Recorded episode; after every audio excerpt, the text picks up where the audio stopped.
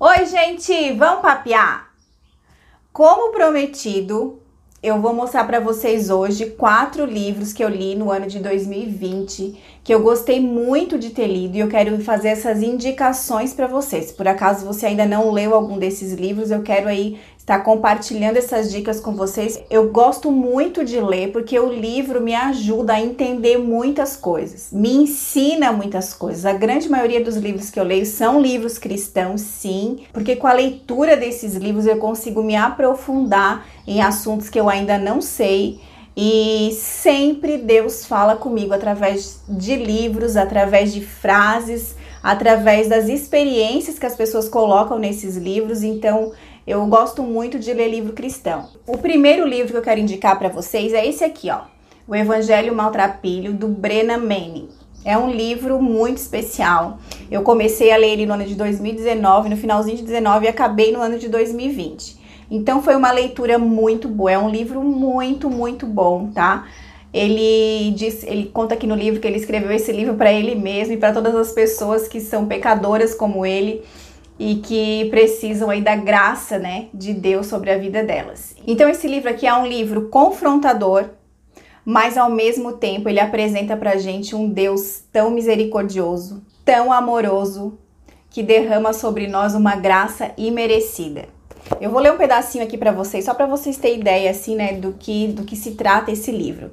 Então, bem no comecinho aqui do livro, o primeiro capítulo do livro assim é um soco assim que a gente ganha no estômago e ele fala assim, ó: Algo está muito errado quando a igreja rejeita a pessoa que Jesus aceita. Quando uma sentença dura, censuradora e implacável, por exemplo, é passada aos homossexuais, quando se proíbe um divorciado de participar da ceia, quando o batismo é negado ao filho de uma prostituta, quando se negam os sacramentos a um sacerdote readmitido no ministério depois de uma exclusão. Jesus vem para os profanos, até mesmo no domingo de manhã. A sua vinda dá um fim ao que é profano em nós e nos faz dignos. Jesus sentava-se à mesa com qualquer um que queria estar presente, inclusive os que eram banidos das casas decentes. Compartilhando da refeição, eles recebiam consideração em vez da esperada condenação um perdão misericordioso em vez de um apressado veredito de culpa, graça admirável em vez de desgraça universal. Eis aqui uma demonstração muito prática da lei da graça, uma nova chance de vida. E aí um pouquinho mais aqui no fim ele fala assim, ó: Embora seja verdade que a igreja deva sempre se dissociar do pecado, ela não pode jamais ostentar qualquer desculpa para manter qualquer pecador à distância. Ai, gente, esse livro aqui, olha, ele fala cada verdade a respeito daquilo que às vezes a gente acha que tá fazendo certo, daquilo que às vezes a gente acha que é certo, mas que na verdade a gente tá fazendo muita coisa errada, a gente tem muitos pensamentos errados a respeito de ser igreja, de como ser a igreja de Cristo. Então ele fala muito sobre a graça de Deus sobre as nossas vidas, como Deus nos perdoa dos nossos pecados, mas ao mesmo tempo ele nos confronta com pensamentos e atitudes que nós temos de nós e a respeito dos outros. Então é um livro muito bom, tá? Recomendo que você leia, porque eu tenho certeza que vai aí abençoar a sua vida. O segundo livro que eu quero indicar é esse aqui, ó, Sem Rivais, da Lisa Bivir. Todos os livros, gente, da Lisa Bivir, eles têm assim uma linguagem muito tranquila de ler, tá? São livros muito bons. É, eu já indiquei para vocês aqui, eu acho que no outro vídeo, Despertar da Leoa, que é um livro dela também, que é muito bom. Mas nesse livro aqui, ela vai falar muito com as mulheres a respeito da competição, comparação e rivalidade. Então, se por acaso você tem aí problemas de identidade, eu recomendo que você leia esse livro, porque ele vai abrir os seus olhos a respeito de como Deus nos vê e como Deus nos ama individualmente.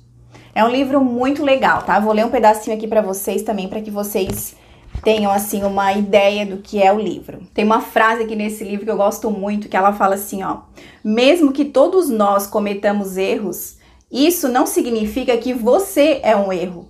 Se você acha que é um erro, então você está errada. Muitas vezes a gente fica achando que porque a gente cometeu um erro, é, Deus nos olha através daquele erro. Mas Deus nos olha sempre com olhos de amor e ele nos enxerga não como a gente é, mas como ele nos criou. E é exatamente o que ela fala aqui, ó que Deus tem uma versão original da gente, né? Deus nos criou e ele tem uma versão original e é através dessa visão que ele nos vê. Então ela fala assim: ah, essa expressão única de você original conduzirá uma vida com o espírito. Seu Pai Celestial escreveu os íntimos detalhes de sua vida nesse livro antes mesmo de você dar o seu primeiro suspiro. Ele escreveu sua vida com letras vivas. Ninguém jamais pode viver a sua história. É hora das suas páginas ganharem vidas. Sua vida e todo o seu potencial lhe foram confiados por Deus. Seu futuro é agora. Estamos posicionadas nesse momento. O livro da sua vida pode permanecer fechado ou você pode continuar virando as páginas. O Criador teceu a originalidade dele dentro do seu DNA. Olha que lindo, gente. Ah, esse livro é muito legal, tá? Leia, é uma, é uma linguagem tranquila, rápida de fazer e você vai entender que Deus criou você de uma maneira única e especial e que ele te ama do jeito que você é. O terceiro livro que eu quero indicar para vocês é esse aqui, ó, A Casa da Porta Vermelha. A autora é a Zoe Lily, ela é uma adoradora. É um livro que nos convida a ter uma vida de intimidade com Deus. Nesse livro, nessa Casa da Porta Vermelha, é o lugar é, onde ela se encontra com Deus. Então é, ela vai contando assim as experiências que ela teve com Deus, ela vai contando um pouquinho da vida dela e, e um dia Deus abriu a visão dela para enxergar esse lugar espiritual que ela se encontrava com Deus. Então ela conhece ali nesse lugar Deus, ela conhece o Espírito Santo e ela se encontra com Jesus. Ai, gente, é um livro lindo, é uma história linda. Eu vou ler só um pedacinho aqui para vocês, né, para vocês entenderem assim como que ela descreve esses lugares que ela, esses acessos que ela teve, esses lugares que ela teve acesso, na verdade. E nessa partezinha do livro, ela tá contando que ela se encontrou com Deus na biblioteca, né? Mas ela não sabia que era Deus que estava ali. Então ela conta assim, ó que o homem, apesar de grande e forte, tinha cabelos grisalhos, era sorridente e rapidamente veio na minha direção com braços estendidos. Me deu um grande abraço, como se nos conhecêssemos há muito tempo. Ao receber aquele abraço, me senti totalmente envolvida, como da vez que eu tinha 5 anos de idade, porque lá no comecinho do livro ela conta uma experiência que ela teve com Deus com essa idade. Aquele parecia ser o mesmo abraço, ou seria a mesma pessoa. Em seguida ele apontou para a cadeira e disse-me: "Sente, eu sei que essa é a sua poltrona preferida. Escolhi ela pensando em você." Eu, sem saber o que responder, gaguejei um pouco e disse: Nossa, muito obrigada, eu não sabia que você estava me esperando. Eu sempre te espero, mesmo quando você acha que não. Essa é a nossa sala, onde sempre temos nossas conversas, e hoje resolvi te dar um gostinho visual do lugar em que esses momentos acontecem. E aí um pouquinho mais para frente, né, ela teve uma conversa ali com Deus nessa poltrona, e um pouquinho mais para frente ela fala assim: "Ali sentada, olhando para aquele sorriso brilhante, me questionava como ele conseguia ver tantas coisas lindas em mim. E mais, ele realmente me conhecia. Sabia quantas caixas de lenço eu tinha usado ali e também o número de risadas que nós havíamos dado juntos.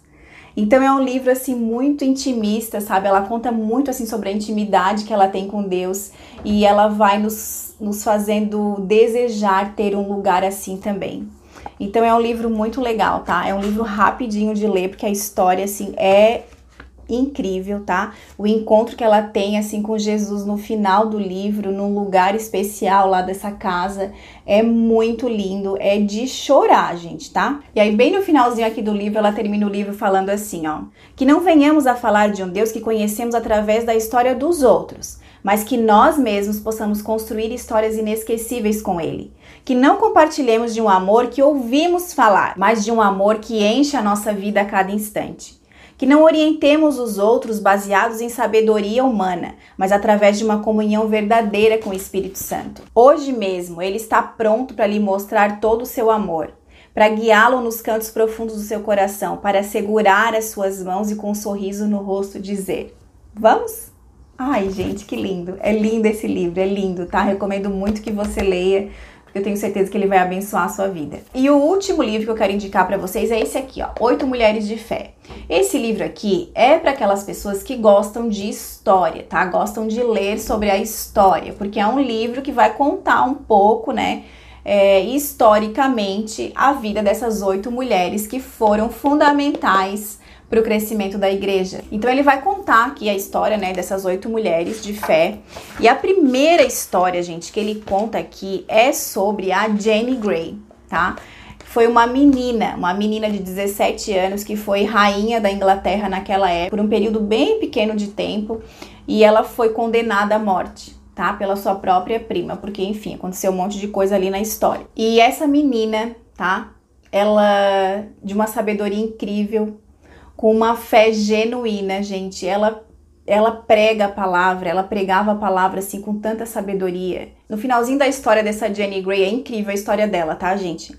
Ela uma pessoa registrou o que estava vendo, o que estava acontecendo naquele momento e escreveu assim: ela subiu as escadas do cadafalso e ali de pé, naquela manhã fria de fevereiro, Jenny falou brevemente ao pequeno agrupamento presente e fez questão de que soubesse que ela morria como uma cristã genuína, dizendo: Busco ser salva por nenhum outro meio além da misericórdia de Deus, no sangue do seu único filho Jesus. Então ajoelhou-se e recitou o Salmo 51 em inglês. Em seguida, Feckham, acho que é assim que é o nome dele, que era o capelão lá da época, recitou em latim e depois disso Jane disse a ele: Rogo a Deus que ele o recompense abundantemente por sua bondade em meu favor, porque ela tava, ela, ela recitou o salmo em inglês e ele traduziu então, né, para o latim. E ele ficou completamente sem palavras e começou a chorar. Ao ver a sua angústia, Jane, ao que parece, inclinou-se e beijou na face. Por alguns momentos, o capelão católico romano e a rainha protestante ficaram de mãos dadas. Em seguida, ela deu suas luvas à dama de companhia e seu livro de orações a Sir John. O carrasco, depois de pedir perdão a Jane, por ela concedido, mandou que ela ficasse próxima ao cepo para a execução. Ela então se ajoelhou, amarrando um lenço em volta dos olhos desajeitadamente. Com os olhos vendados, ela deveria estar diretamente de frente para o cepo, e assim poderia posicionar o pescoço facilmente no suco do cepo, mas ela calculou mal a distância. Impossibilitada de localizar o cepo, ela se mostra ansiosa. Onde está o que eu devo fazer? pergunta ela com voz fraquejante. Ninguém, contudo, se moveu para ajudá-la. Talvez por não estarem dispostos a ser cúmplices daquela morte. Finalmente, depois do que deve ter parecido uma eternidade, um espectador subiu ao cadafalso e guiou ao cepo. Suas palavras finais foram gritadas com voz nítida: Senhor, em tuas mãos entrego o meu espírito. Gente, quando eu li essa história dessa mulher, é, eu chorei, tá? Fiquei muito emocionada.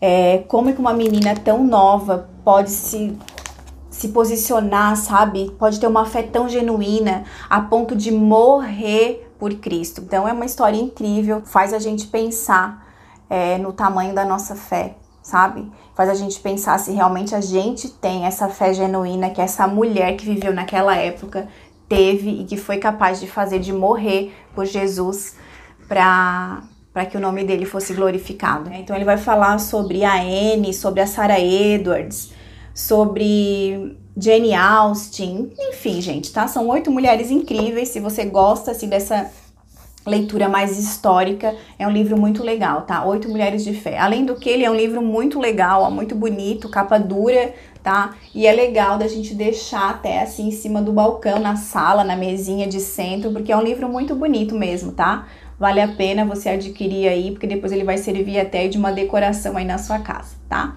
Então esses foram os quatro livros que eu quero indicar para vocês. Se você não leu ainda, você tiver oportunidade aí leia esses livros que eu tenho certeza que vai aí falar o seu coração, você vai aprender muita coisa com eles.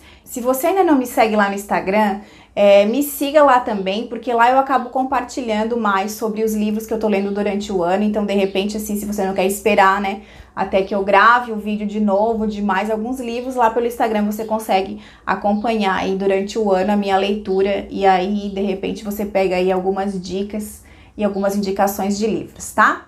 Então, vou encerrar esse vídeo dizendo para você o seguinte: coloque a leitura como hábito na sua vida, que você vai ver como você vai crescer intelectualmente, mas também espiritualmente.